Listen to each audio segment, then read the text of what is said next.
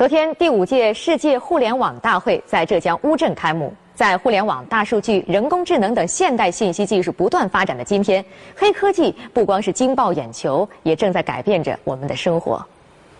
观众朋友，大家好！今天是十一月七日，第五届世界互联网大会开幕。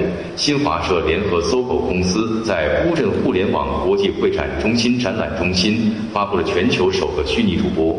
我们将为您带来全新的新闻体验，敬请期待。虚拟主播通过整合人脸特征、提取、重构、唇语识别、情感迁移等多项前沿技术，不仅以假乱真，还能随时随地播报信息。有了这款神器，以后主播们就能二十四小时陪伴观众朋友们了。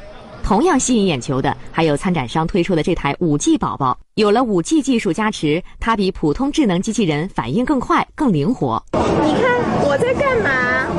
我在干嘛？别是大家都在拍我，都是来看我的。下，等下给你拍的美美的啊！皮瘦一点是不是啊？啊，皮瘦一点。好的，用美颜相机。在大会现场，山东企业也精彩亮相，向世界展示山东互联网产业的领先成果。除了全球领先的人工智能服务器，浪潮集团重点展示了爱城市网。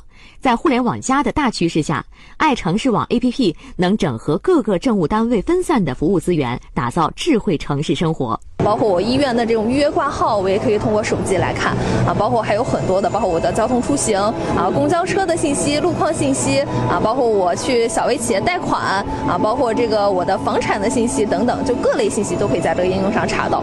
第五届世界互联网大会以“创造互信共治的数字世界，携手共建网络空间命运共同体”为主题。除了众多新技术外，一千五百名嘉宾还将重点探讨人工智能、五 G、大数据、网络安全、数字思路等议题。